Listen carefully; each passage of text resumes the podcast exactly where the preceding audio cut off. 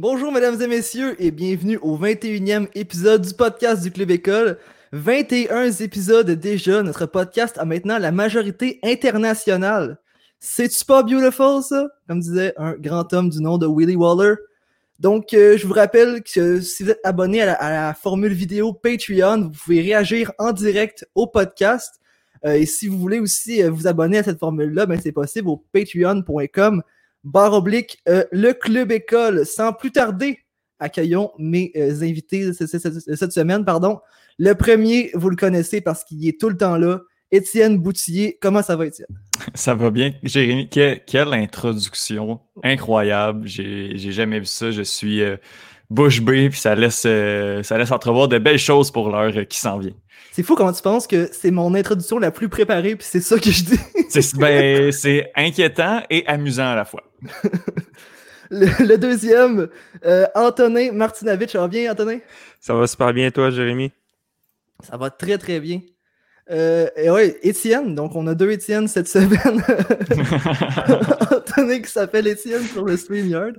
Euh, donc, et le, et le dernier, Johan Carrière. Ça va bien, Johan? Ça va très, très, très bien. Très content d'être avec vous encore une fois cette semaine. J'imagine que tu vas top shape, comme, comme disent nos amis anglais. Top shape, comme disent nos amis anglophones.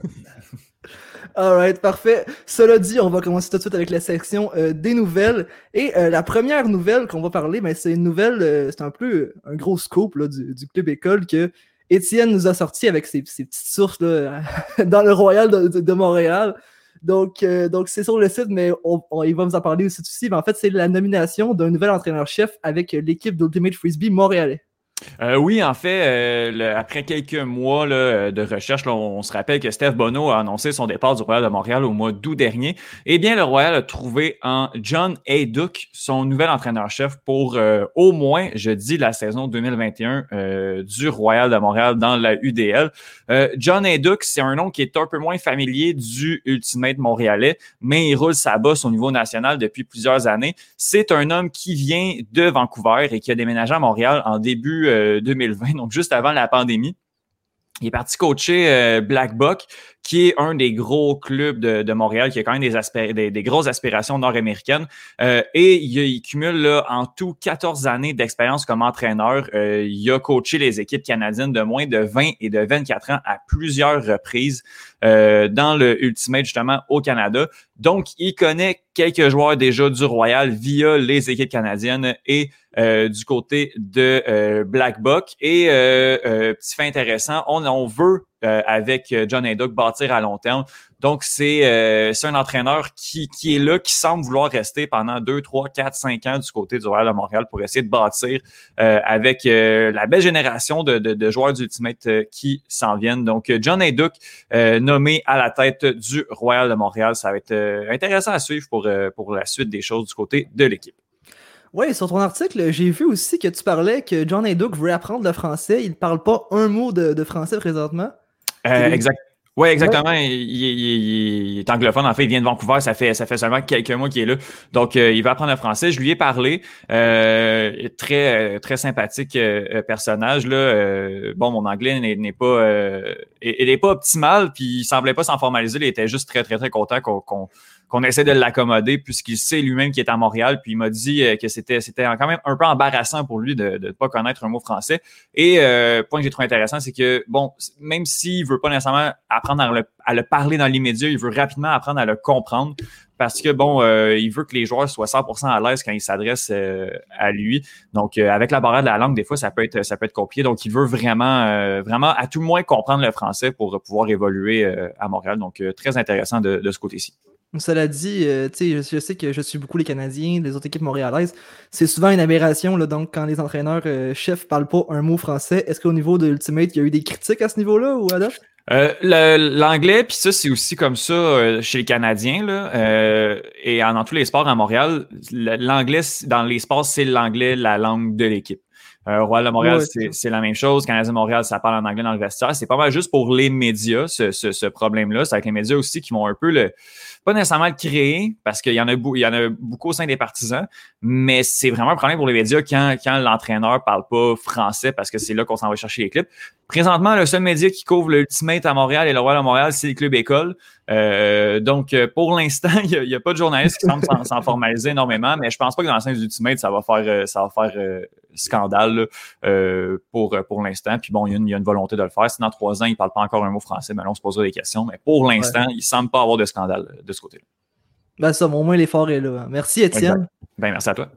Prochaine nouvelle, Antonin. donc, Alexander Ovechkin, une, légende de, la, LNH. Et euh, peut-être qu'un jour, ça ne sera plus une légende de la LNH parce qu'il a annoncé qu'il ne voulait pas nécessairement terminer sa carrière ici. Oui, effectivement. Euh, écoute, moi, ça m'a beaucoup marqué cette semaine parce qu'il a avoué récemment qu'il voulait finir sa carrière avec le Dynamo de Moscou, qui est une équipe de la KHL. Donc, on se souvient, Ovechkin vient de la Russie. Donc, il retournerait euh, à sa terre natale. Euh, donc, le Russe, est un futur joueur du temps de la renommée. Il est en voie de battre le record de Wayne Gretzky pour le plus de buts marqués dans l'histoire de la LNH. En ce moment, Ovechkin a 706 buts, ce qui est 188 de moins que les 894 de Gretzky. Si Ovechkin continue de marquer au même rythme que tout au long de sa carrière, il devrait surpasser cette marque dans quatre ans, soit à l'âge de 39 ans. C'est pas impossible. Zdeno Chara, lui, a 42 ans, puis Yaromir Yagar, il a déjà amassé plus de 60 points à l'âge de 43 ans. cependant, cette nouvelle information-là, ça vient un peu brouiller les cartes parce qu'on ne sait pas à quel âge Ovechkin va décider de retourner jouer en Russie. Mais connaissant la soif intemporelle du Great Eight, je serais pas surpris qu'il décide de rester avec les Capitals bien après son 40e anniversaire afin de battre la marque de Gretzky. Une chose qui est certaine, c'est que dans mon livre à moi, même si Ovechkin ne bat pas le record, il va rester le meilleur buteur de tous les temps.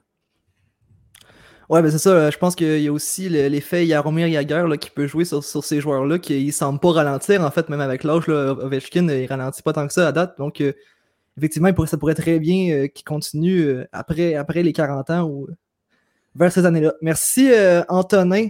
Euh, finalement, Johan, euh, ta, nouvelle, c'est une nouvelle que je trouve super intéressante, une nouvelle que je crois qu'il faut applaudir.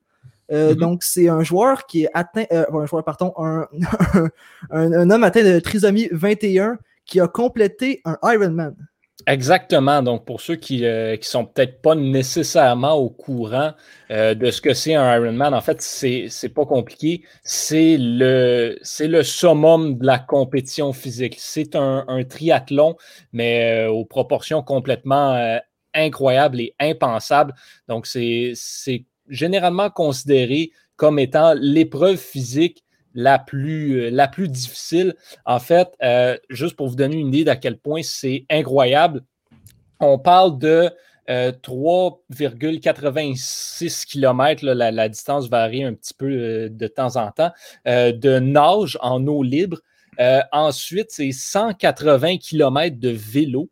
ça, juste pour vous donner une idée, c'est plus long que la distance qui sépare Montréal de Trois-Rivières.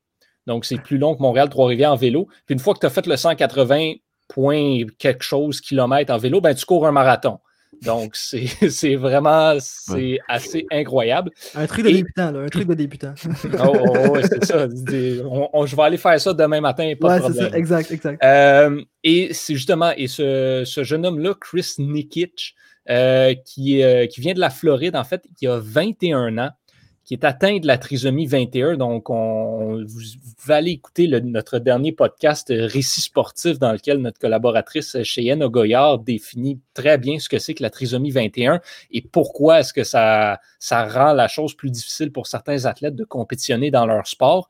Et euh, mais ce, jeune homme-là a réussi à compléter. Là, il est devenu, en fait, en fin de semaine, la première personne atteinte de trisomie 21 a complété un triathlon Ironman. Il l'a terminé en 16h46 minutes et le, temps limite, en fait, pour compléter un, Ironman, c'est 17 heures. Donc, lui, il l'a fait en 16h46 minutes. Euh, son objectif, c'était de le compléter, donc le finir à, l'intérieur du 17 heures qui est permis. Donc, il a atteint son objectif, c'est réussi. Et ça, ça vient de très loin, en fait, c'est son, accomplissement. Ça vient de son père, en fait, qui l'a poussé depuis qu'il est jeune à, s'entraîner.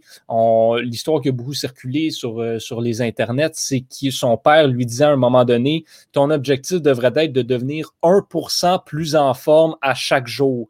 Donc, quand il a commencé, en fait, il faisait un push-up il faisait un push-up par jour, c'était ça son entraînement. Puis il a tranquillement gravi les échelons jusqu'à aller compléter un triathlon Ironman. Donc c'est assez exceptionnel. Puis comme tu dis, il faut souligner et applaudir cette, cette performance-là et cet accomplissement. Oui, effectivement, c'est exceptionnel, c'est ce que j'allais dire en fait. Et euh, donc, euh, tu en parles en même temps, euh, le nouveau podcast Récit sportif, là, comme tu, que tu t'en as parlé tantôt. Super podcast en passant, les gars. J'ai vraiment aimé le, premier, premier, épisode et premier épisode, pardon. Et j'invite tout le monde donc à aller, aller l'écouter. J'ai je moustique dans le visage, pardon. la vie de campagne. Ouais, voilà, la, vie de Seigneur sur les On n'a pas ça à Montréal. Donc, on va continuer avec euh, la section des chroniques. Et euh, Étienne, euh, décidément, tu aimes parler des choses dont tu as déjà parlé sur le site. on appelle ça du double dipping. Est-ce qu'on y va avec le UFC? Même pas. non, même pas de oh! UFC cette semaine. Ça m'a beaucoup surpris, ça aussi. Donc, tu vas encore nous parler de, Southampton. Bon, tu sais, on, on, sait que les résultats d'équipes sportives sont souvent le fruit des cycles. Parfois, certaines équipes connaissent des léthargies sans fin. À d'autres moments, il suffit d'un ou deux éléments pour engranger la machine et retrouver un bon momentum. Là, Southampton, que certains observateurs voyaient reléguer l'an dernier, est présentement en quatrième position du championnat, anglais. Euh, donc, euh, Étienne, ben, comment ça a commencé cette reconstruction-là? Ben, ça a commencé le 6 décembre 2018. Euh, il y a, là, j'ai tout le temps de la misère avec ce nom-là, Ralph Ashenhutel, euh, qui est nommé entraîneur du, euh, Southampton Football Club. L'équipe est 19e du championnat. On est en décembre 2018, ça fait deux ans. L'équipe est 19e, est menacée de se retrouver en deuxième division à la fin de la saison.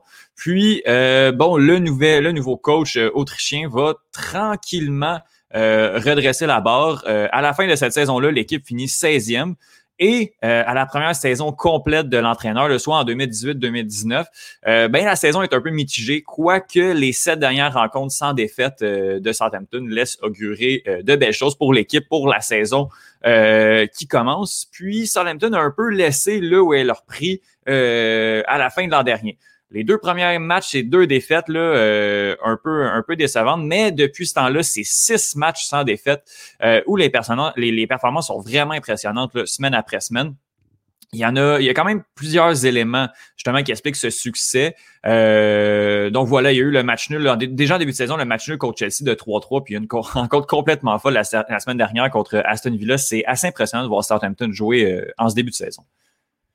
Tu parles d'éléments qui peuvent expliquer euh, ça, justement. C'est quoi ces éléments-là? Ben, en premier lieu, il y a Danny Ings. Danny Ings, c'est un attaquant anglais qui est formé à Bournemouth. Il a roulé sa bosse en Angleterre pendant quelques années, puis il a connu un, un énorme succès à Burnley. Bon, Burnley, c'est pas un grand club, mais euh, ça suffit pour euh, faire tourner les têtes justement du côté de Liverpool, qui, qui a acheté Danny Ings. Là, on est à peu près en 2013-2014. à Liverpool, il a démontré de belles choses, mais il y a eu beaucoup de blessures il y a eu beaucoup de difficultés à s'adapter au système de Jürgen Klopp. Donc, il s'est retrouvé à Southampton en prêt en 2018.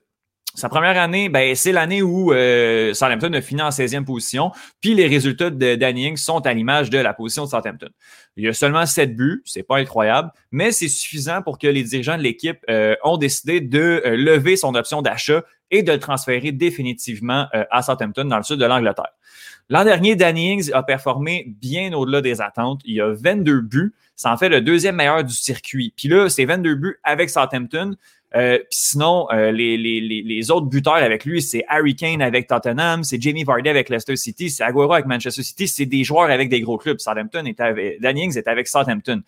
Qu'est-ce qui a expliqué ça? Ben, c'est qu'il a su se tenir à l'écart de l'infirmerie, pas de blessure. Il joue sans pression dans un club avec des ambitions un peu moindres. Euh, et justement, en début de saison, présentement, après, je crois, huit matchs, il a marqué cinq buts. Euh, ce qui montre que l'attaquant est vraiment sur son X en Angleterre présentement, puis qu'il est dans les meilleurs à sa position.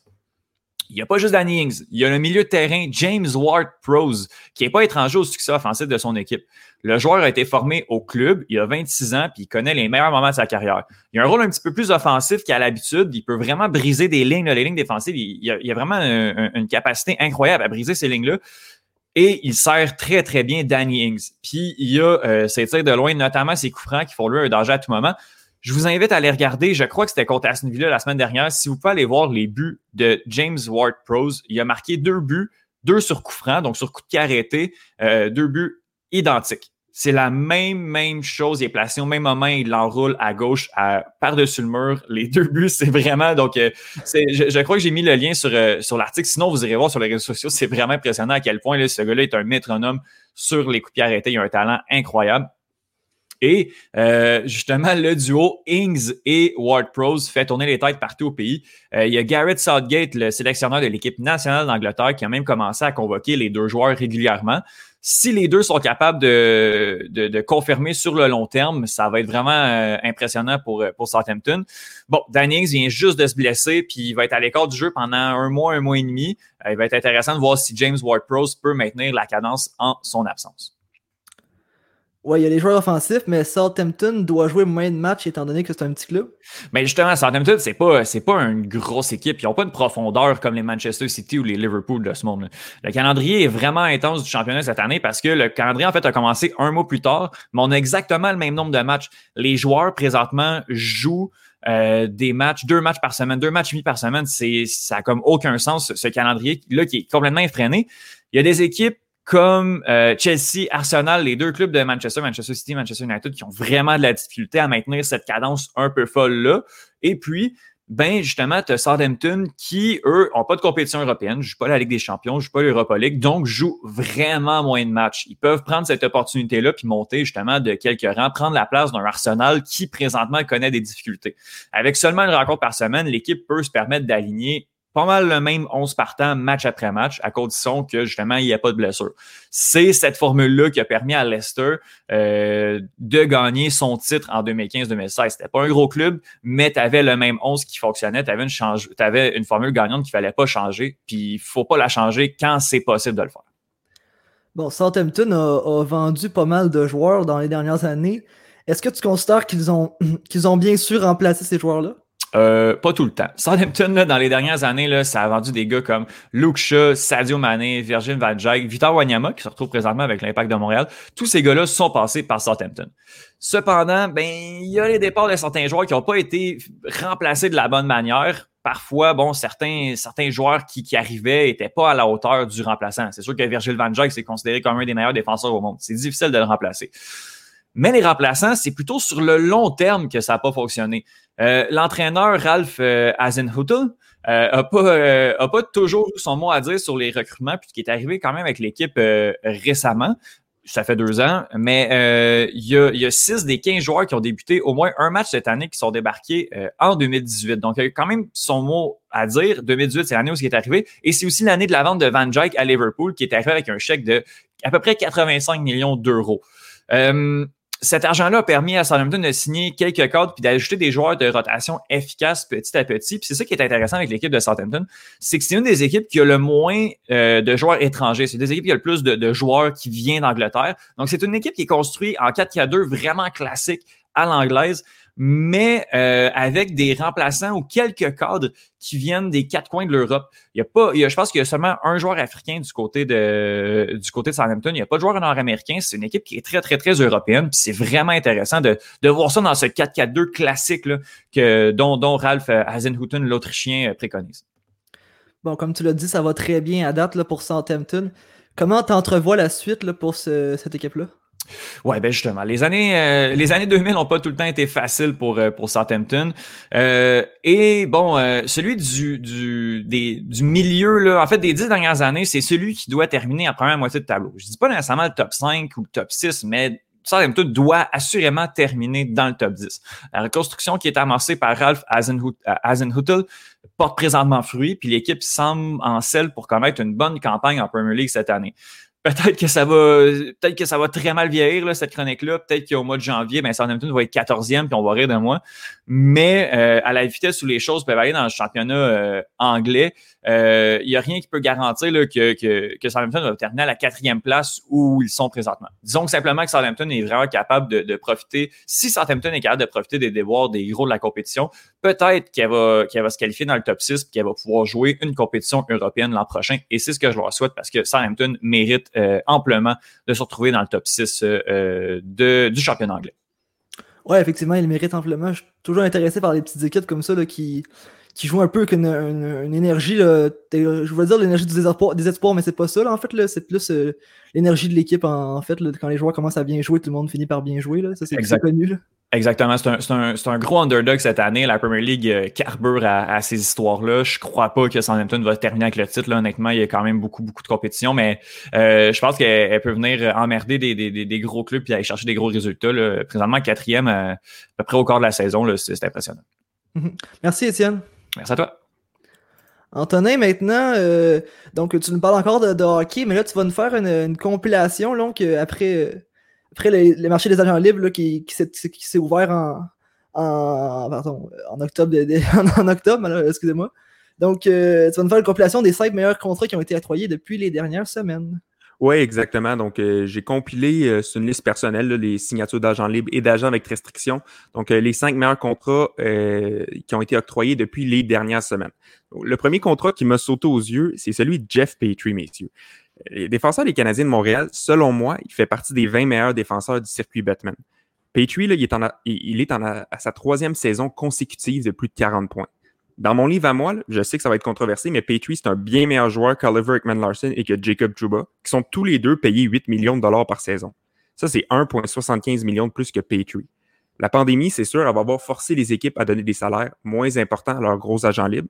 C'est ce qui explique en partie le salaire moindre de Jeff Petrie et des autres euh, joueurs dont je vais parler euh, dans quelques minutes. Petrie est capable de jouer plus de 20 minutes par soir. Il joue contre les meilleurs joueurs des équipes adverses à chaque rencontre. On parle ici d'un défenseur qui, selon moi, a très peu de lacunes du côté offensif et défensif. Euh, très mobile, un bon lancer, une belle vision du jeu, très physique. Je vois vraiment pas comment on peut justifier un salaire aussi faible pour Jeff Petrie, qui, selon moi, aurait dû être en haut de 7 millions de dollars. Le deuxième contrat qui m'a impressionné est celui de Dominique Cahoon, qui a signé un an pour 975 000 dollars avec les Oilers d'Edmonton. Cahoon, lors des récentes saisons, a récolté une moyenne d'environ 40 points par campagne. C'est un excellent joueur offensif de troisième trio, puis il possède le talent pour jouer sur un deuxième trio si nécessaire. Un joueur qui va te donner 40 points en bas d'un million de dollars, c'est une véritable aubaine. C'est un coup de génie du directeur général des Oilers, Ken Allen. Quelques mentions honorables du côté des Oilers. Cal Turris qui a signé deux ans pour moins de 2 millions par année, ainsi que Jesse Puljuarvi qui a aussi signé une entente de deux ans.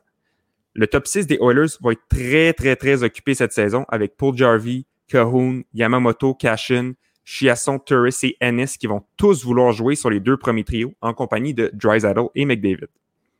Le troisième contrat qui m'a surpris, c'est celui de Denis Gurianov, qui a signé une entente de deux ans avec les Stars de Dallas pour une valeur annuelle de 2,55 millions de dollars. Cette saison, Gurianov a pris un gros pas dans son développement, lui qui est en route pour obtenir une première saison de 40 points. Mais selon moi, c'est lors des séries éliminatoires que Gurianov s'est démarqué. C'est taillé une place dans le top 6 des Stars, puis a fait tourner bien des têtes, incluant la mienne. Sa vitesse, son tir, son intelligence offensive lui permettent de jouer sur un top 6 et 2,5 millions de dollars pour un joueur capable d'amasser entre 40 et 50 points, c'est une aubaine énorme. Il faut se rappeler aussi que Jake Vertanen, avec les Canucks de Vancouver, a signé un contrat très similaire à celui de Gurianov. Cependant, selon moi, il ne fait aucun doute quant à moi que Gurianov surpasse Virtanen sur pratiquement tous les aspects de leur jeu. Le quatrième contrat que j'ai trouvé intéressant, c'est celui de Ryan Strom, qui a signé une entente de deux ans de valeur annuelle de 4,5 millions de dollars avec les Rangers de New York c'est pas tant pour le prix, mais plus aussi pour la durée. Parce qu'en anglais, on appelle ça un bridge deal. Donc, Jeff Gorton, le directeur général des Rangers, a décidé d'être patient avec Strom, qui lui a connu sa première saison d'éclosion à 27 ans, en récoltant 59 points à 70 rencontres au sein du deuxième trio. Moi, je, l'aime beaucoup, ce contrat-là, parce que ça achète du temps à Jeff Gorton. Ça va lui permettre d'évaluer comment chaque pièce de son alignement évolue, surtout avec l'arrivée d'Alexis Lafrenière il serait pas impossible d'avoir un scénario où Lafrenière joue sur un deuxième trio en compagnie de Strom et de Chris Kreider. Puis Strom, dans ce scénario-là, serait capable d'amasser plusieurs saisons de 60 points.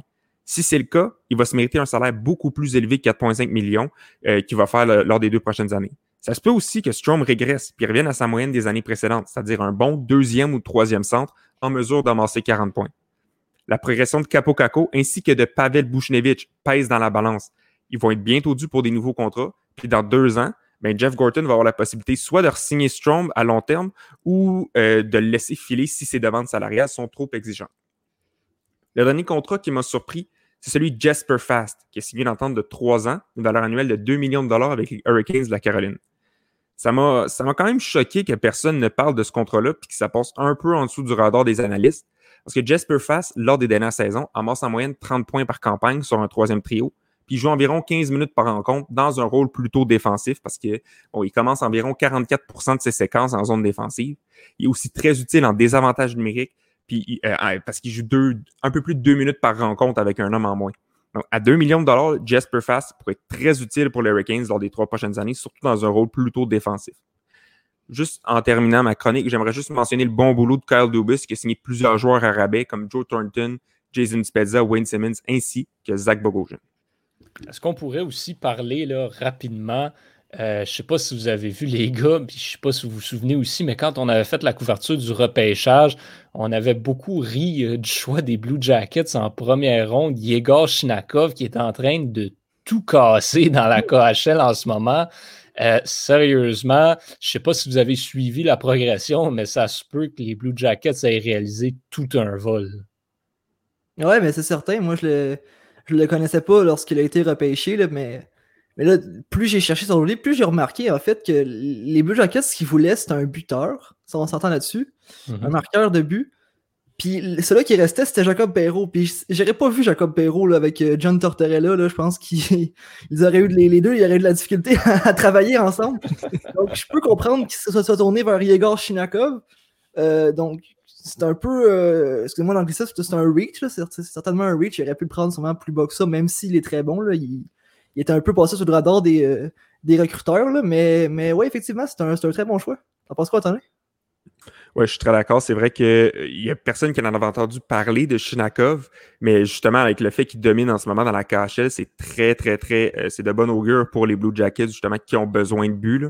Euh, donc, euh, merci de le mentionner, Johan. C'est une très belle remarque. Ouais, puis Antonin, euh, excuse-moi de te prendre un, un, peu de cours, mais euh, regarde, tant qu'à qu y être, on parle des agents libres. As-tu des, euh, des, prédictions un peu pour ce qui s'en vient là, pour les joueurs qui, qui, restent? Écoute, pour les joueurs qui restent, je pourrais pas, je peux pas prédire l'avenir. Tout ce que je, selon moi, ça va être des très des contrats qui vont être vraiment pas dispendieux. Euh, Mike Hoffman, je serais pas surpris de l'avoir signé en bas de 4 millions euh, pour une saison. Un peu à la Taylor Hall, je pense qu'on va avoir des contrats un peu vraiment euh, écourtés. Donc un Hoffman, un an, 4 millions de dollars avec euh, les Coyotes ou Détroit, ça pourrait être des options très intéressantes. Ça va être, je pense qu'ils vont surtout signer avec des équipes qui ont beaucoup de masse salariale puis qui ont besoin d'un joueur qui va faire un impact pour les jeunes. Donc un buteur comme Hoffman, euh, tu l'insères avec les Kings qui ont vraiment des problèmes à l'aile ou avec Détroit qui ont aussi des problèmes de profondeur offensive. Euh, je pense que ça pourrait être des, des belles options. Là. Ouais, je partage ton opinion. Ouais, je partage opinion aussi pour, euh, pour les, les, contrats à court terme. Là, je pense que euh, le fait que les le Kraken de Seattle s'en vient, là, les, les, joueurs aiment bien avoir cette option-là. Là, ça va pas très bien avec l'équipe qui sont présentement. Puis en même temps, avec la, la COVID-19, je pense que les joueurs aiment bien ça de s'assurer que je fais de l'argent maintenant. Puis j'en fais beaucoup maintenant. Puis tu sais, je sais pas si tu comprends, là, au lieu d'en faire moins pendant longtemps. Oui, oui. Oui, ça va être des contrats qui vont être plus axés sur euh, des bonus salariales, euh, donc qui seront qui compteront pas sur la valeur annuelle. Tu sais, il va dire, regarde, je vais te donner une, une, une, valeur annuelle moindre, mais je vais te récompenser avec des bonus. Donc, si tu me comptes 30 buts, je te donne un 1,5 million de supplémentaires. Sur un gars, pour un gars comme Hoffman, ça peut être très intéressant, surtout à court terme. Voilà. Merci, Antonin. Merci, Jérémy. Euh, pour, pour, ta part, Johan, euh, tu vas nous parler de faire, faire un peu un tour d'horizon des, euh, des, trophées dans, la MLB parce qu'ils vont être présentés un petit à petit au cours des prochains jours, c'est ça? Exactement, ça commence ce soir. En fait, on a déjà eu les, le gant d'or et le bâton d'argent. C'est vraiment laid comme nom en français. Ça sonne beaucoup mieux Gold Glove et Silver Slugger. Mais donc, ces prix-là là, pour les meilleurs joueurs offensifs et défensifs de l'année à chaque position ont déjà été remis. Puis au cours de la semaine, à compter de ce soir, on va y aller avec les autres prix plus majeurs. Donc, euh, gérant de, l'année, recrue de l'année, euh, joueur le plus utile et le, le lanceur de l'année, donc le, le Cy Young. Qui est, qui est, un prix très convoité. On a déjà la liste des, nominations, en fait, et donc je vais y aller à commencer par euh, les recrues de l'année. Pourquoi est-ce que je commence par ça? Premièrement, parce que c'est le premier prix qui va être remis, donc on parle de, ce soir même, en fait, le, le 9 novembre. Euh, et c'est aussi surtout parce que c'est là où je m'y connais vraiment le moins. Donc, au niveau des recrues, euh, je dois avouer que je ne, suis, je ne suis pas le genre de personne qui va suivre l'évolution et le développement des joueurs recrues dans le baseball, euh, sauf quand il, y a, quand il y a vraiment une star qui se démarque. Cette année, il n'y en a pas vraiment eu. Euh, puis si tu regardes les, nominés euh, du côté de la, Ligue américaine, par exemple, euh, Christian Javier des Astros de Houston, je veux dire, c'est pas définitivement pas un genre de joueur qui a eu un gros impact sur l'équipe cette année. du côté de Kyle Lewis avec les Mariners de Seattle, lui, on en a entendu un petit peu plus parler, un genre de joueur qui, à, long terme, va devenir un joueur très dominant. Euh, et qui pourrait aider les Mariners à, les Mariners à peut-être finalement enfin devenir une bonne équipe, euh, ce qui n'a jamais été le cas dans leur histoire. Euh, donc, moi, c'est lui que je vois qui va remporter ce prix-là dans l'américaine, même devant Louis Robert des White Sox de Chicago. Dans la nationale, on a Jake Cronenworth des Padres de San Diego, donc un euh, donc, lui faisait partie des jeunes euh, qui se sont amenés cette année avec les Padres et je ne serais pas surpris de le voir aller chercher, euh, chercher ce prix-là. C'est celui sur lequel je vais mettre mon 2, même si Alec Baum des Phillies pourrait aussi être un, choix intéressant. Devin Williams des Brewers, ça prend toujours un, troisième nominé, donc c'est lui qui agit à titre de troisième. Maintenant, on va passer par contre là où ça devient très intéressant, c'est avec les, euh, gérants de l'année. Et dans la Ligue américaine, bien, on a Charlie Montoyo des Blue Jays de Toronto. Euh, peut-être une petite surprise pour certains, mais euh, quand on regarde l'équipe que les Blue Jays avaient sur papier, c'était pas joyeux, joyeux. C'était pas la meilleure équipe qu'on aurait pu avoir. Puis on a quand même réussi à se rendre en séries éliminatoires. Oui, c'est seulement parce que les séries étaient élargies et qu'on admettait plus d'équipes, mais c'est quand même une certaine réussite qui, euh, va porter, euh, qui va devenir intéressante pour l'avenir. On a également Rick Renteria des White Sox de Chicago qui, lui, a été congédié à la fin de la saison dernière. Donc, euh, ça l'élimine un petit peu de la course, même s'il a fait un, beau travail. Et celui qui va gagner Désolé pour les partisans des Rays qui n'ont toujours pas digéré le fait qu'il ait retiré Blake Snell lors du dernier match de la Série mondiale, mais c'est Kevin Cash. Euh, Kevin Cash, oui, avait une, excellente équipe, euh, mais c'était pas euh, au niveau offensif, c'était loin d'être l'équipe la plus, la plus dominante. C'était, n'était pas une équipe qui allait faire mal aux autres. Puis les Rays ont terminé premier dans l'américaine. Euh, ils se sont rendus en série mondiale. Kevin Cash, même si ses stratégies sont douteuses et il y en a qui les remettent en question, ont vraiment fonctionné cette année et le prix va lui revenir selon moi. Dans la nationale, euh, c'est une compétition à 1 en fait. C'est vraiment pas compliqué. Euh, Jay Stingler des Padres pourrait être peut-être un, choix intéressant. Euh, David Ross des Cubs, je ne le considère pas comme un choix légitime. Par contre, Don Mattingly des Marlins de Miami, euh, ben, c'est le même argument qu'avec les Blue Jays. Les Marlins n'auraient jamais dû faire les séries, mais ont trouvé le moyen de s'y rendre, ont trouvé le moyen de passer la première ronde. Euh, ils ont tout fait cette année. on, les voyait dans les bas fonds du classement. Ce n'est pas du tout ce qui s'est arrivé, ce qui s'est passé. Et les Marlins n'ont pratiquement aucun entre guillemets, bon joueur. Ils ont Brian Anderson au troisième but qui a fait un excellent travail. Euh, le jeune Sixto Sanchez qui, euh, qui a l'air d'un Pedro Martinez, mais en, plus jeune, en fait, là, mis au goût du jour. Euh, donc, oui, mais c'est quand même des jeunes, c'est bon pour le futur. Le reste de la formation des Marlins, c'est absolument atroce. Et, et, ce que Mattingly a pu faire avec cette équipe-là, c'est vraiment incroyable. Donc, Kevin Cash et Don Mattingly pour les gérants de l'année, selon moi. On va passer maintenant au joueur le plus utile, donc le, MVP en français. Et dans l'américaine, euh, c'est une course très, très, très intéressante à suivre. José Abreu, qui a connu une excellente saison, qui a définitivement été l'un des meilleurs joueurs de l'américaine, mérite absolument sa place dans cette conversation-là n'est selon moi euh, même pas un peu proche d'aller remporter ce prix-là. C'est à quel point les deux autres joueurs ont été incroyables. Euh, DJ Lemayou et José Ramirez. Ramirez qui a été euh, le seul joueur vraiment dominant au niveau des joueurs dans le champ, donc les joueurs de position pour les Indiens de Cleveland. on aurait pu s'attendre à beaucoup plus de Francisco Lindor cette année qui a vraiment pas été lui-même. Et d'ailleurs, euh, il paraît qu'il va être échangé avant le début de la prochaine saison. Donc, les Indiens qui vont peut-être essayer d'entrer en reconstruction et de capitaliser sur la valeur que Lindor pourrait encore avoir. Euh, ce prix-là va par contre aller sans aucun doute à DJ LeMahieu, qui a mené dans toutes les catégories offensives, toute la MLB. Il a été simplement incroyable, le meilleur joueur des Yankees au complet. Et l'argument qu'on pourrait faire, par contre, ce serait oui, mais un peu comme on mentionnait à sur-réception, le joueur le plus utile, ça devrait être le joueur le plus utile à son équipe. Les Yankees ont vraiment une meilleure équipe au total que euh, les Indiens. Donc, peut-être que Ramirez a été plus utile à son équipe que le Mayu l'a été.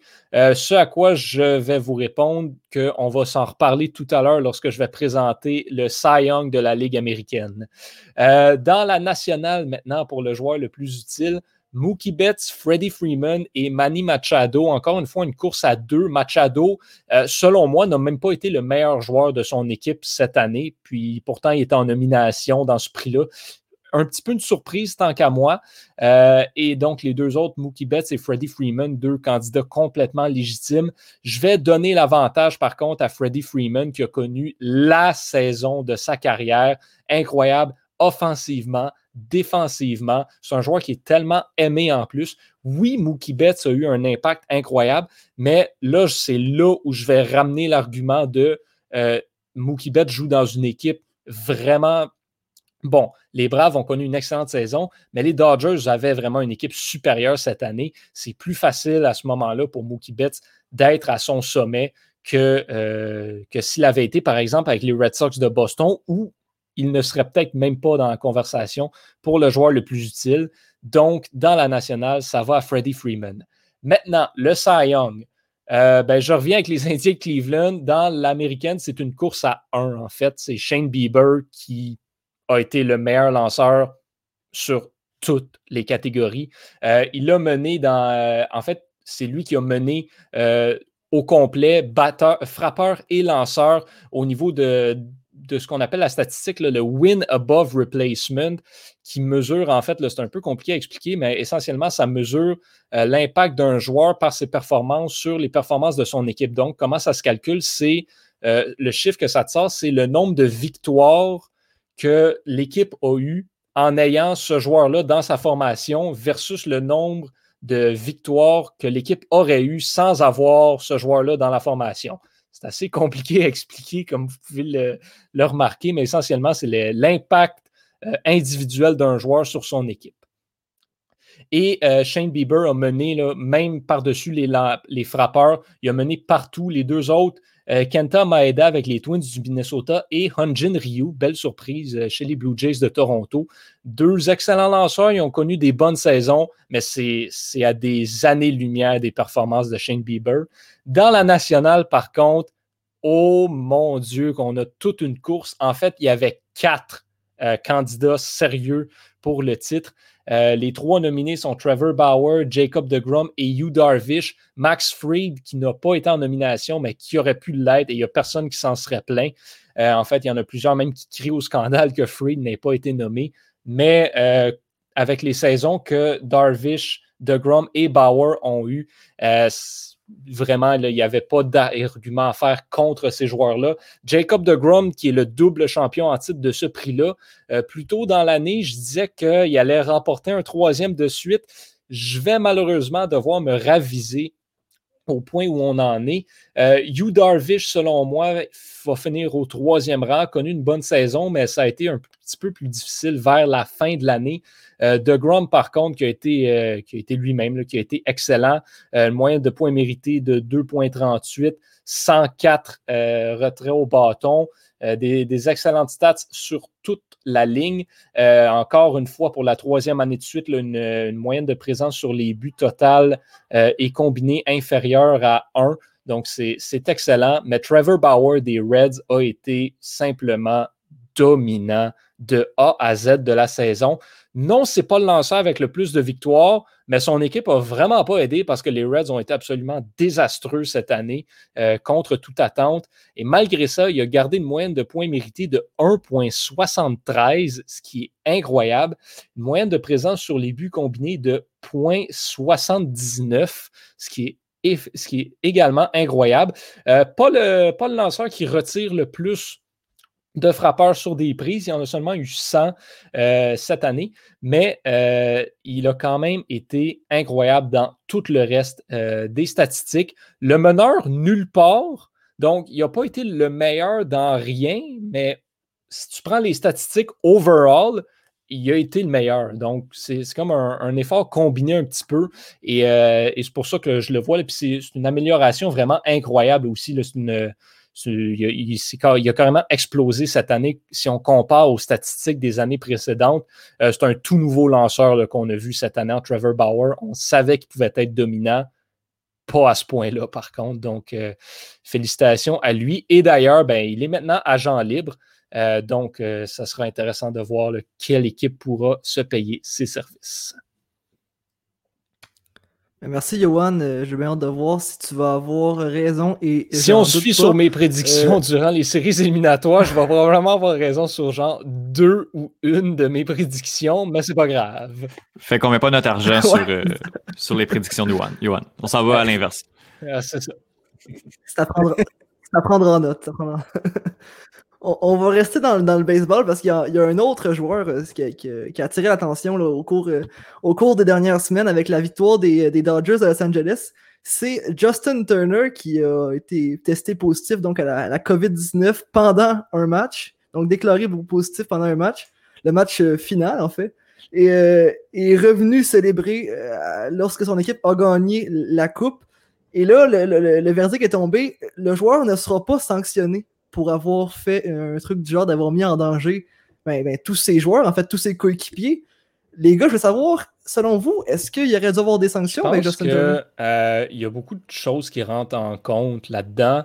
Euh, c'est difficile de retenir ce joueur-là quand ton équipe vient de gagner la Série mondiale après tout ce que vous avez vécu ensemble euh, dans les bulles, loin des familles. Bon, au baseball, ça a été un petit peu différent parce qu'il y a certaines familles qui étaient là. Il y avait des partisans même dans les estrades à la fin. Donc, c'était. Oui, il oui, exactement. Donc, c'était vraiment pas la, même situation qu'au hockey ou au basketball, euh, disons. Mais c'est quand même euh, une expérience difficile à vivre. Et de ensuite, l'équipe l'emporte, puis toi, tu t'es fait sortir au milieu du match à cause d'un test positif. Je veux dire, je sympathie un peu, je comprends sa décision d'être allé célébrer avec ses coéquipiers, puis je pense que c'est une décision probablement n'importe qui aurait prise. Par contre, est-ce que ça n'en valait vraiment la peine? Je veux dire, là, il y a cinq cas chez les Dodgers maintenant, donc qui sont probablement inévitablement reliés à euh, cet événement-là, euh, c'est à voir. Il y a peut-être quelque chose qu'on ne sait pas aussi. Peut-être que ça a été une décision d'équipe qui a été prise que, OK, on laisse Turner venir célébrer avec nous. Euh, on ne sait pas nécessairement tout. Je ne suis pas certain que c'était la meilleure décision. Je la comprends, mais est-ce que la MLB aurait dû CV? Ben oui. Parce qu'encore une fois, là, ce que ça vient montrer, c'est que la MLB, depuis le début, n'a aucun protocole et gère ridiculement mal euh, les éclosions et les cas de COVID-19. On se souvient avec les Marlins, les Cardinals en début de saison, euh, ça avait créé un émoi. La MLB qui avait été vraiment nulle dans ces gestions de crise-là. Euh, encore une fois, ça vient un peu renchérir sur ce point-là. Je pense qu'une sanction aurait été de mise. Étienne Antonin, je ne sais pas votre opinion là-dessus, mais. Ouais, ben, ouais, ben. Ah, c'est ça. Là. Ben, en même temps, qui, qui est voulu aller célébrer, là, qui, se, qui se considère déjà chanceux. Excusez, j'ai un compagnon là, qui. Mais oui. je l'ai tassé. Là, ça fait comme il, veut interagir lui aussi. Il y a, une opinion là-dessus. qui arrête pas. Euh, ouais, non, non, mais tu sais, qui se considère déjà chanceux, qui, qui a pu jouer, là, qui a eu du sport, qui a eu du baseball, qui a eu de la, quelque chose qui s'est passé pareil. Là, après ça, aller célébrer, je peux comprendre, mais ça démontre encore une fois, là, justement, le manque de sérieux que, que, que la MLB considère avec. Euh, ben, du côté de la, gestion de la, de la pandémie. Est-ce que c'est ça. Moi, j'ai déjà, j'ai un petit peu discuté avec la reprise du sport là, de manière un peu, euh, un peu aléatoire là, de, de, de cette manière-là, là, où est-ce qu'il n'y a pas tant de protocole. Là. Moi, je me positionne euh, assez contre. Donc, déjà là, je pars avec un, un, un préjugé défavorable. Bon, il y a ça qui se passe. euh, c'est ça. Ça démontre juste le, le manque de sérieux de, de, la Ligue. Est-ce que est-ce qu'il a décidé d'aller célébrer, puis il s'est dit au pire, je prendrai l'amende, euh, puis l'équipe va la payer ou quelque chose comme ça? Peut-être. En plus de ça, il n'y a même pas eu d'amende, fait que tant, tant, mieux pour lui. Ben, je pense que c'est ça. Le minimum, ça aurait été une amende. là. Ben, que, la Ligue montre la- montre l'exemple, puis que l'équipe aurait peut-être bien payé l'amende aussi, peut-être que le joueur n'aurait pas payé, mais au moins de faire, euh, faire un exemple. Mais pour des cas comme ça, je- pense qu'une amende n'aurait pas été suffisante, là, honnêtement. Je pense qu'il faut vraiment montrer l'exemple d'une meilleure manière. Mais Non. la MLB étant, étant comment elle est faite, puis comment elle est gérée depuis le début, je c'est pas une énorme surprise. là. C'est décevant, mais c'est pas une surprise. Mais tu parles, tu parles justement de montrer l'exemple. Je pense que le, le problème dans cette situation-là, c'est justement l'image. L'image de la Ligue. là. Euh, c'est sûr que le joueur, regarde, il est arrivé, il a été déclaré positif en plein match. Donc, euh, les autres collègues, là, ils, avaient, ils avaient été trop proches. Ils avaient, ils avaient été trop proches avec eux dans la Le chambre. mal était fait, c'est vrai. le mal était fait, en fait, à ce niveau-là. Mais que la Ligue ne sanctionne pas, c'est- c'était- si au départ, le problème était à l'équipe, était euh, à- aux joueurs d'avoir euh, déclaré un joueur positif en plein match, les tests auraient dû être faits faits avant, on s'entend là-dessus. Euh, si le, le problème était avec cette équipe-là aux joueurs, le problème devient le problème de la Ligue du moment où ce elle accepte, accepte ce genre de, de comportement-là et ne sanctionne pas du tout. Mais en même temps, je pense que la Ligue, euh, la COVID-19, ça lui passe que 10 pions de la tête. Là. On le voyait avec le- les milliers de fans là, de- dans, dans le Ah oui. stade des, des Rays de Tampa Bay. là. Puis tu reviens avec. euh, vas-y, Antonin, vas-y, Antonin. Ben, moi, je, je veux juste y aller d'une opinion un, un peu plus tranchante là, que, que, que vous, messieurs. Là. Moi, je trouve ça absolument inconcevable que le joueur ait été célébré. Euh, pensez au nombre de millions de personnes qui ont souffert à cause de la COVID, qui sont empêchées, le nombre de magasins qui ont dû fermer, qui ont déclaré faillite, le nombre de gens qui sont devenus sur le chômage, le nombre de gens qui ont perdu un membre de leur famille, tout ça à cause de la COVID. Et lui, ben, sans penser, sans conséquence, a décidé d'aller célébrer. Moi, je trouve pas ça juste que ce joueur-là qui a déjà un avantage sur la population générale du fait qu'il fait des millions de dollars puis qu'il pratique le sport qu'il aime, euh, il aurait pu montrer un peu de retenue en se disant Grim, je viens de gagner le, le prix le plus prestigieux du baseball. Euh, puis je suis en santé, puis j'ai ma famille avec moi. Fait que je peux-tu genre m'empêcher d'aller célébrer avec mes collègues? Ah, Ben. Il aurait pas les faire ça. dans- Il aurait pas attendre qu'ils rentrent dans le vestiaire puis rester avec eux autres. Tu sais, il a décidé absolument. de faire ça dehors. C'est surtout en plus, tu sais, là, ils se sont dit, OK, ben, Turner va être là, c'est qu'on va donner des masques à tout le monde. Mais Turner, son masque, il l'a enlevé pour prendre les photos, là, c'est que ça ne sert plus à Ouais. rien. Puis encore Mais- là, tu sais, je, te dis, je te dis, le mal est fait, mais on sait pas qui avait infecté à ce moment-là dans, dans la chambre Ouais. des joueurs. Là. Ils peuvent pas arriver, bon, euh, tiens-toi avec, ces cinq joueurs-là, ils ne savent pas qui, sûr, a, qui a été surtout infecté. qu'en plus, S'il revient, s'il a infecté, mettons, cinq joueurs dans la chambre des joueurs, puis qu'il revient, ben, il vient de donner, il vient de donner le coup de grâce dans le fond. C'est ça qu'il fait, là, tu sais. Mhm. Et surtout qu'en plus, euh, ce qui est difficile à évaluer aussi, c'est que, euh, puis ça, tu le mentionnais un petit peu, le, le test, en fait, qui s'est révélé négatif, c'était le test du matin même. Parce que le test de la veille avait été, euh, en fait, il avait été négatif. Ça fait.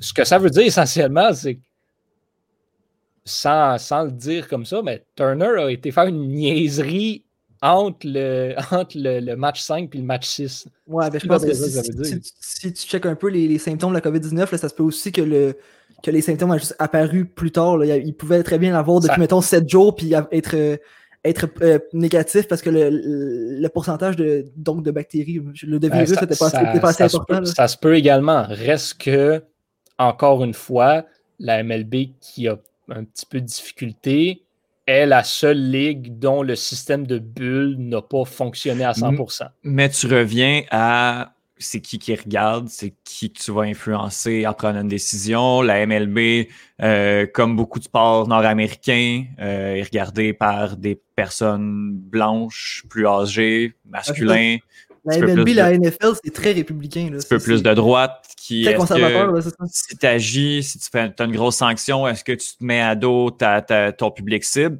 Peut-être que oui. Je ne veux pas faire de procès d'intention, mais si on regarde c'est qui qui paye, c'est qui qui regarde, c'est qui qui consomme la MLB, c'est peut-être pas payant au niveau marketing, au niveau politique de, de, de, de, de s'aliéner cette population-là. C'est ça, qui est, Exactement. c'est ça qui est dommage, c'est que maintenant, les, ceux qui sont en charge de prendre des décisions dans toutes les sphères de la vie vont y aller avec leur public versus de moi, je vais montrer l'exemple. Ils vont prendre l'exemple de leur public pour leur plaire. Puis ça, c'est tellement pas l'attitude qu'il faut qu'un leader ait. Le leader montre le chemin. Il suit pas, c'est comme un mouton. Le but, c'est de montrer le bon exemple. Puis au diable, euh, ceux qui t'écoutent, je veux dire, le but, c'est de montrer le bon exemple. C'est pas de plaire à tout le monde. Ben, c'est des ligues privées. Les gens, ils fonctionnent en fonction de leur portefeuille. Ils, vont prendre des décisions en fonction de leur portefeuille parce que tu as des actionnaires qui veulent des résultats, qui veulent de l'argent. Puis mm-hmm. c'est comme ça que ça fonctionne. Si tu comprends, maintenant avec la, Mhm. Tu comprends, mettons, avec la NBA, qui est la, Ligue américaine, qui est la plus portée à gauche, la plus, plus portée vers. Euh, mhm. la plus progressiste, en fait. Quand, quand un joueur a, décidé de, faire rentrer une dame pour, le, pour le rejoindre dans, la bulle, il a été banni de la bulle. La, MLB mhm. n'a jamais fait ce genre de truc-là. Là. Voilà. Ben, c'est ça. C'est comme ça que ça fonctionne parce que le public qui n'allait pas accepter ça, le, public cible n'allait pas accepter ça. Donc, euh, on a agi en, conséquence. Ça, ça, ça, aurait fonctionné de du côté de la gauche ou est-ce que peut-être que, je ne vais pas parler pour vous, on, s'identifie peut-être un peu plus. Euh, je dis encore très, très peut-être, mais ça marche aussi des deux côtés. Là, on va agir en fonction de qui paye, puis c'est comme ça que, comme ça que ça fonctionne, malheureusement. Ben, merci les gars pour, euh, pour ce super débat. On va finalement terminer avec euh, le, segment, le segment euh, traditionnellement final. Donc, est-ce que vous aviez des, des matchs ou des événements sportifs à, écouter dans la semaine qui s'en vient? On va commencer par Étienne. Euh, oui, euh, je parlerai même pas. Je, petite parenthèse UFC. Euh, l'événement de, samedi prochain est vraiment pas intéressant, d'autant plus que euh, le main event, le combat principal, bon ben il y a un joueur islam, un combattant islam Makachev qui déclare forfait par blessure. Je vous dis tout de suite, ça va être Michael Chandler qui va le remplacer. On va l'avoir entendu ici au club école en premier. On reviendra la semaine prochaine, mais pas ça c'est Michael Chandler. Je veux juste, je veux juste que ce soit enregistré ici pour qu'au moins euh, je puisse avoir le, là-dessus. Tu vas pouvoir dire je l'avais dit. je vais pouvoir dire je l'avais dit. Euh, mais voilà, donc je ne vais pas vraiment vous parler de, cet événement-là qui, bon, avec la carte principale qui n'est pas très intéressante. C'est très international du côté du soccer. Il n'y a pas de, soccer de club, donc il n'y a pas de Premier League à regarder. Mais ce sont les éliminatoires euh, de l'Euro, la dernière journée des éliminatoires là, qui va être le 12. Donc je crois que c'est jeudi. Oui, il y a quatre matchs, c'est quatre matchs à bon finaux. Il y a huit équipes qui, qui, s'affrontent dans ces quatre dans ces quatre matchs-là pour aller chercher les quatre derniers, euh, derniers billets pour participer à l'Euro, qui, on le sait, a été, euh, a été annulé a été reporté en fait à 2021 en raison de la, de la pandémie. Euh, il y a des affiches euh, moins intéressantes comme euh, Hongrie, Islande, Irlande du Nord, Slovaquie. Ça, je vous invite vraiment pas à regarder ça. Mais puis je regarde pas nécessairement le, soccer international, surtout pas les éliminatoires, sauf quand c'est l'Argentine parce que ça, ça m'intéresse énormément. Mais qualitativement, la Serbie contre l'Écosse peut être vraiment vraiment intéressant à regarder, surtout que c'est un match couperé, un match où bon le gagnant se qualifie pour l'Euro.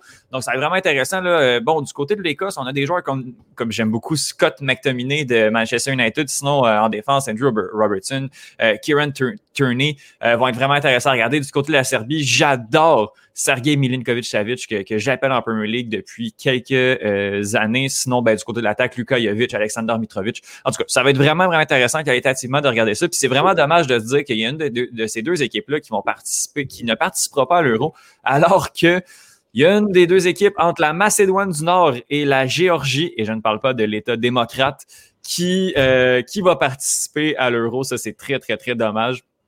Mais bon, ben, c'est les, quatre matchs, euh, les quatre matchs à surveiller, là, mais vraiment Serbie-Écosse pour, euh, pour la, la, la, qualification. Le dernier billet pour l'Euro, ça va être vraiment intéressant à regarder. Je crois que c'est à 15 heures, autour de 15 heures, là, ce, ce match. Voilà. Pour ta part, Johan, est-ce que tu avais un match à suivre ou un événement à suivre? Oh que oui, messieurs, et c'est un événement majeur. Le tournoi des maîtres dans la PGA qui prend son envol jeudi, qui va se conclure euh, dimanche en fait. Et qu'est-ce que ça signifie? C'est que la légende est de retour. Je vais donc probablement vous parler de Bryson DeChambeau la semaine prochaine au podcast du Club École, puisque c'est un des favoris pour remporter cet événement-là. Le champion en titre Tiger Woods qui est de, de retour également. Puis euh, on a Dustin Johnson, en fait, qui était en isolement là, pour, euh, en, raison d'un diagnostic à la COVID-19, qui n'a pas pu participer au dernier, au dernier tournoi, qui est de retour en action. Et euh, ben, ce matin, en fait, on a annoncé aussi que Sergio Garcia, qui a maintenant la COVID et donc a été obligé de se retirer du tournoi. Et ben, le tournoi des maîtres, ça va être intéressant. Donc, encore une fois, bien sûr, disputé au parcours d'Augusta. Mais ça va être intéressant de voir non seulement sans les spectateurs, mais aussi plus tard dans l'année avec une température différente de, quoi ça, comment est-ce que ça va se dérouler, de quoi ça va avoir l'air. Euh, d'habitude, c'est le premier tournoi majeur qui est disputé à peu près au mois d'avril. Là, cette année, ben, c'est le dernier, puis il est disputé au mois de novembre, donc ça, change un petit peu, ça la donne dans, sur plusieurs niveaux, en fait. Ça va être très intéressant à suivre. Ouais, puis justement, hein, euh, tu parles de golf. Moi, je vous invite à écouter le Masters du président. Donc, c'est Donald Trump qui joue au golf euh, pour oublier le fait qu'il a l'élection. donc, un, tour, un, ben tournoi, où, un tournoi où il finit absolument perdant. oh, bon, Oh, wow. Pour ma part, euh, je vais vous proposer je vais vous proposer d'écouter le début de saison euh, de Cole Caulfield euh, qui va se faire le 13 novembre, donc ce vendredi, euh, commence une nouvelle saison dans la NCAA. Il va jouer en compagnie de Dylan Holloway, qui est un espoir repêché par les Oilers d'Edmonton. Donc ça va être très intéressant de les voir, leur chimie, la finition de, Cole Caulfield et la vitesse de Holloway. Ça va, être, ça va être des étincelles et des flamèches partout sur la patinoire. On a bien hâte de voir ça. moi, je veux revenir sur quelque chose. Si Donald Trump participait dans un tournoi de golf, ça ferait-tu comme Vladimir Poutine quand il joue au hockey en Russie, tout le monde le laisserait gagner parce peur? Ou Lukashenko là, en Biélorussie aussi qui fait pareil. Ah, non, mais il perdrait puis il challengerait les résultats, c'est ça qu'il ferait. je, pense, je pense qu'on ne comparera pas les, régimes, euh, les régimes politiques de, la Biélorussie avec les États-Unis. je pense que... Bonne idée. On va se garder une petite gêne. oui, c'est mieux comme ça. Donc, euh, merci les gars pour, euh, pour, euh, pour, le podcast, vos chroniques, vos nouvelles. Et donc, merci ceux qui nous ont écoutés en direct, ceux qui nous écoutent en, en différé. On se retrouve la semaine prochaine, même heure, même poste. Au revoir. Salut.